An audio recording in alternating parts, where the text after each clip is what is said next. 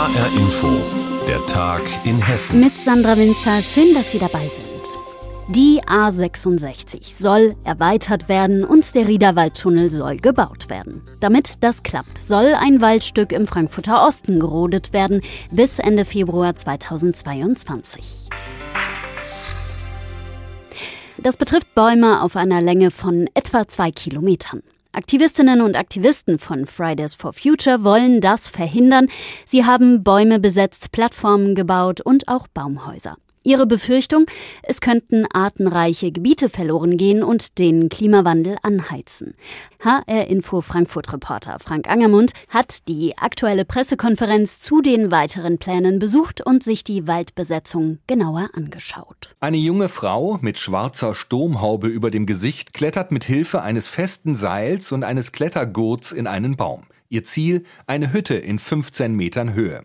Die Aktivistin gehört zu 10 bis 20 jungen Leuten, die das Frankfurter Waldstück am Teufelsbruch seit rund drei Wochen besetzt halten.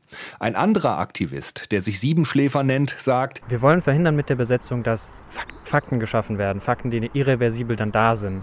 Wenn der Wald zu betoniert ist, ist da kein Leben mehr drin und das kann man nicht zurückholen. Bis zu zehn Baumhäuser und Plattformen haben die Umweltaktivisten in den Baumkronen und Ästen errichtet. Die meisten sind durch Seile miteinander verbunden. Unterstützt werden sie dabei durch das Bündnis Ende Gelände. In Zeiten des Klimawandels sei es nicht nachzuvollziehen, dass Bäume für den Bau von Autobahnen gerodet werden, sagt Sprecher Alexis Pasadakis. Wir unterstützen das, ähm, weil wir angesichts der Klimakrise ähm, ein Moratorium fordern von Autobahnnneubauprojekten Projekten und Ausbauprojekten. Im Zeitalter der Klimakrise darf es so etwas nicht mehr geben.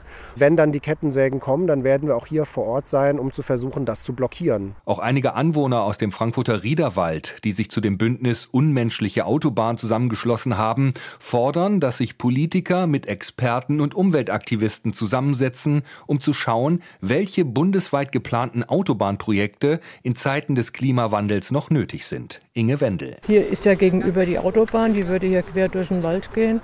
Und es nimmt halt wirklich den Leuten immer mehr die Erholungsmöglichkeiten weg.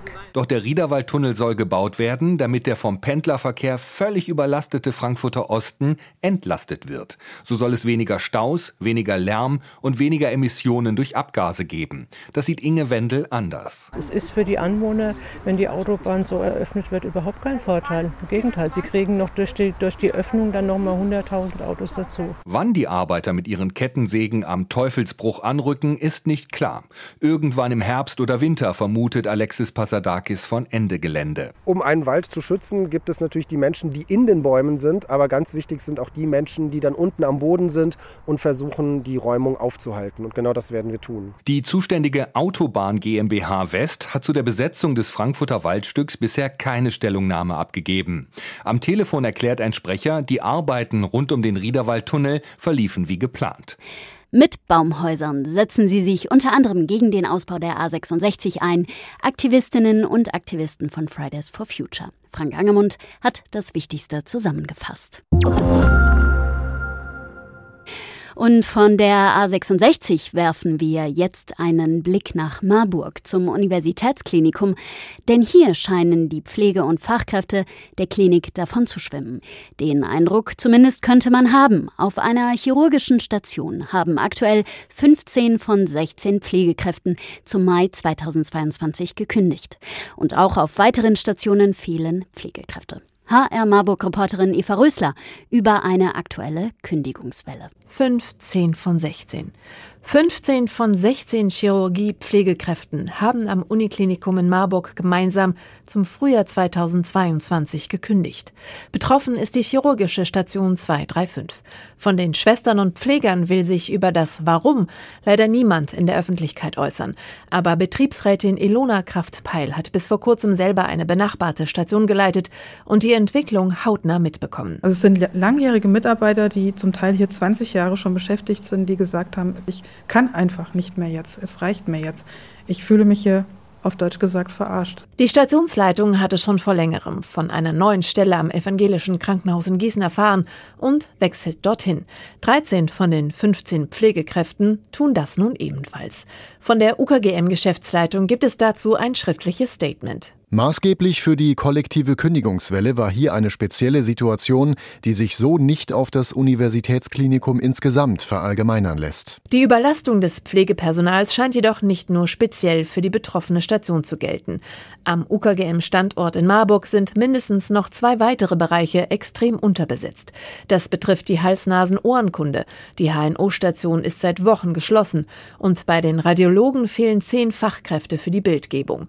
Marc Müller, Pflege Pfleger im Haus und ehrenamtlich im Betriebsrat, schildert die Situation. Also ich habe jetzt gehört letztens, dass diese Patienten dann in die Stadt in private Radiologiepraxen äh, geschickt wurden, um dort ihre Bildgebung zu bekommen und dann äh, wieder ins UKGM hochgeschickt wurden. Für Betriebsratsvorsitzenden Frank Eggers ist diese Entwicklung am Standort in Marburg alarmierend. Es gibt den Spruch, was einmal geht, geht auch nochmal. Ich hoffe nur, dass es uns gelingt, diese Abwärtsentwicklung beim Personal zu stoppen. Wenn andere Leute auf dieses Ereignis zurückblicken, könnte es möglich sein, dass es einen gewissen Nachahmungseffekt gibt. Eggers und seine Mitstreiter sehen nun dringenden Handlungsbedarf und gemeinsame Gespräche mit der Geschäftsleitung. Und die scheint wegen der Massenkündigung auf der 235 erstmals wachgerüttelt worden zu sein. So zumindest der Eindruck bei den Mitgliedern der Personalvertretung. Kündigungswelle bei Pflegefachkräften in Marburg. Und von Marburg geht's direkt nach Darmstadt. Hier gibt es ebenfalls eine Art Fluktuation quasi, einen Wechsel bei den Straßennamen. Die von der Austraße, der Kleukensweg oder die Alerich-Weiß-Straße, diese und weitere Straßennamen wird es in Darmstadt bald nicht mehr geben. Ein Fachbeirat hat rund 180 Straßennamen auf den Prüfstand gestellt und empfohlen, acht Straßen umzubenennen. Denn die Namensgeber waren mit dem Naziregime verstrickt. Wir haben in HR Info darüber berichtet. Der Empfehlung ist das Stadtparlament gefolgt. Das hat für positive, aber auch für negative Reaktionen gesorgt. Passend dazu läuft in Darmstadt eine Ausstellung mit dem Titel Streitsache Straßennamen im Justus-Liebig-Haus und unser Darmstadt-Reporter Raphael Stübig hat sie sich angesehen. Vier große Schautafeln, viel Text und zahlreiche abgebildete Dokumente erwarten die Besucher im Foyer des Justus-Liebig-Hauses. Einer der ersten gleich nach der Ausstellungseröffnung war Hans-Jürgen Lepple. Man muss, wie das hier, das lese ich jetzt zum ersten Mal hier, so ein bisschen wirklich nachforschen, was wirklich war und drüber nachdenken, ob man es wirklich umbenennen soll. Also die Diskussion um die Sache, die finde ich interessanter als die Umbenennung selbst. يلبس Der Prozess der Umbenennung von Straßen mit belasteten Namenspatronen wurde schon 2013 in Darmstadt angestoßen. Zwei Jahre später dann ein Fachbeirat gegründet mit Historikern sowie Beschäftigten der Kulturverwaltung.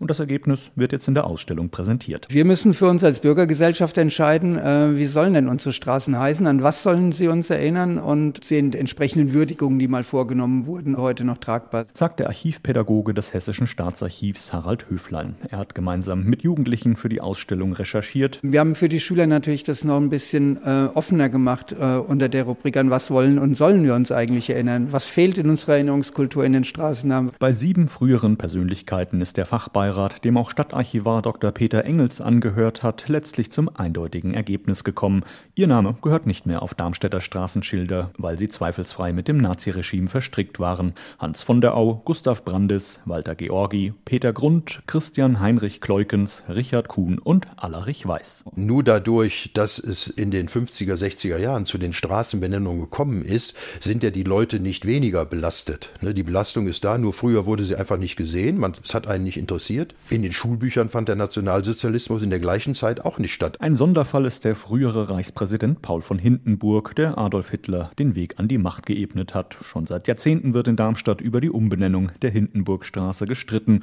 Auch diese wurde nun aber schlussendlich beschlossen, sehr zum Unmut vieler Anwohner. Also ich finde es total bescheuert, jetzt irgendwelche Namen umzubenennen.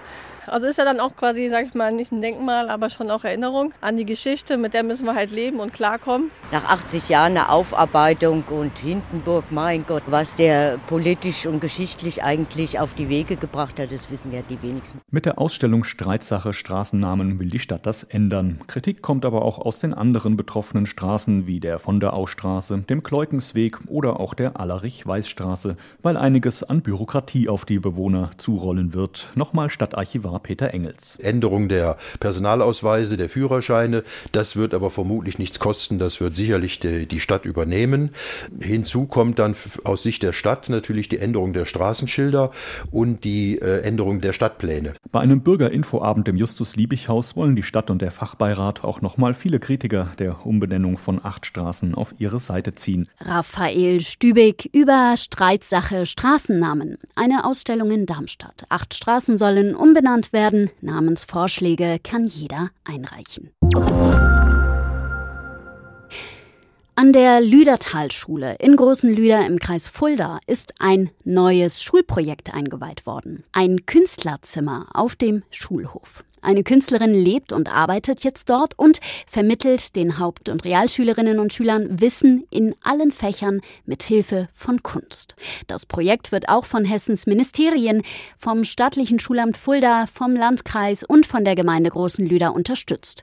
Und HR-Inforeporterin Petra Klostermann stellt es vor. Auf dem Schulhof steht ein mobiles Holzhaus.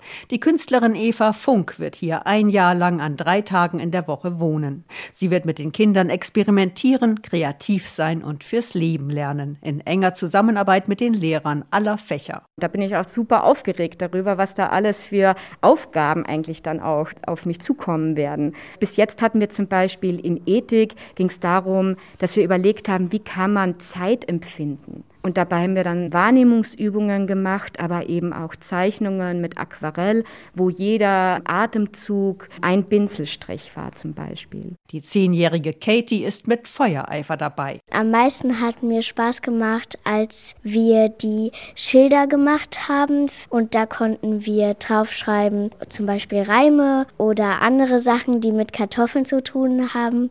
Also ich habe jetzt zum Beispiel geschrieben, Kartoffeln sind cool oder ich lieber Kartoffeln anstatt Pantoffeln. Ja. Der gleichaltrige Finn erzählt. Wie man hier auf diesen Plakaten sehen kann, auf, die in der Schule hängen, haben wir Sticker gemalt. Die haben wir erst gemalt und dann hat die Eva die eingescannt. Und die gibt's auf WhatsApp und die kann man sich dann gegenseitig hin und her schicken. Das Hessische Kultusministerium und das Hessische Ministerium für Wissenschaft und Kunst sind mit im Boot. Schulleiterin Antje Neiße unterstützt das Projekt aus vollem Herzen. Und diese Kunst in den ländlichen Raum zu bringen, da wo Schüler im Prinzip wenig Zugang haben für Museen, für Theater, für Ausstellungen, das finde ich eine grandiose Idee. Uns ist wichtig, dass auch die Freude am Lernen, einfach die Freude an der Schule nach dieser langen Abstinenzzeit durch Corona endlich wieder bei den Schülern ankommt. Solche fliegenden Künstler Lehrerzimmer gibt es auch in Seligenstadt im Kreis Offenbach und in Niederbrechen im Kreis Limburg-Weilburg. Das Projekt ins Leben gerufen hat die Crespo Foundation.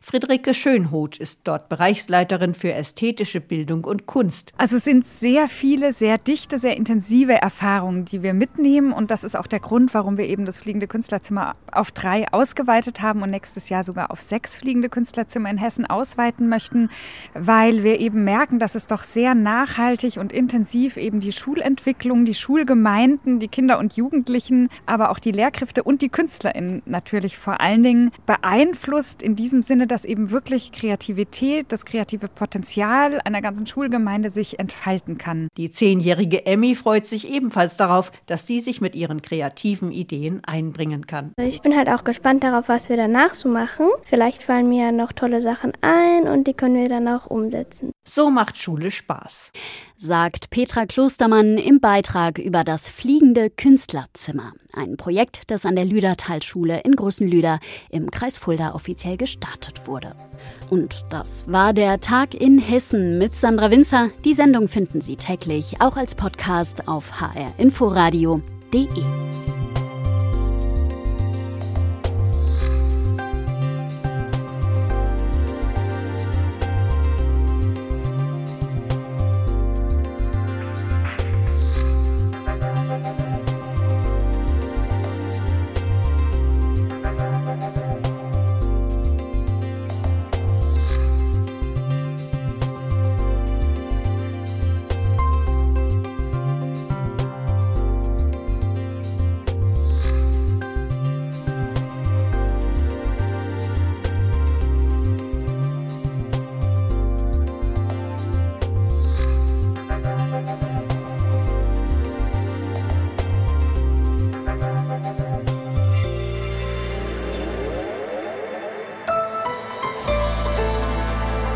ARD Infonacht. Nachrichten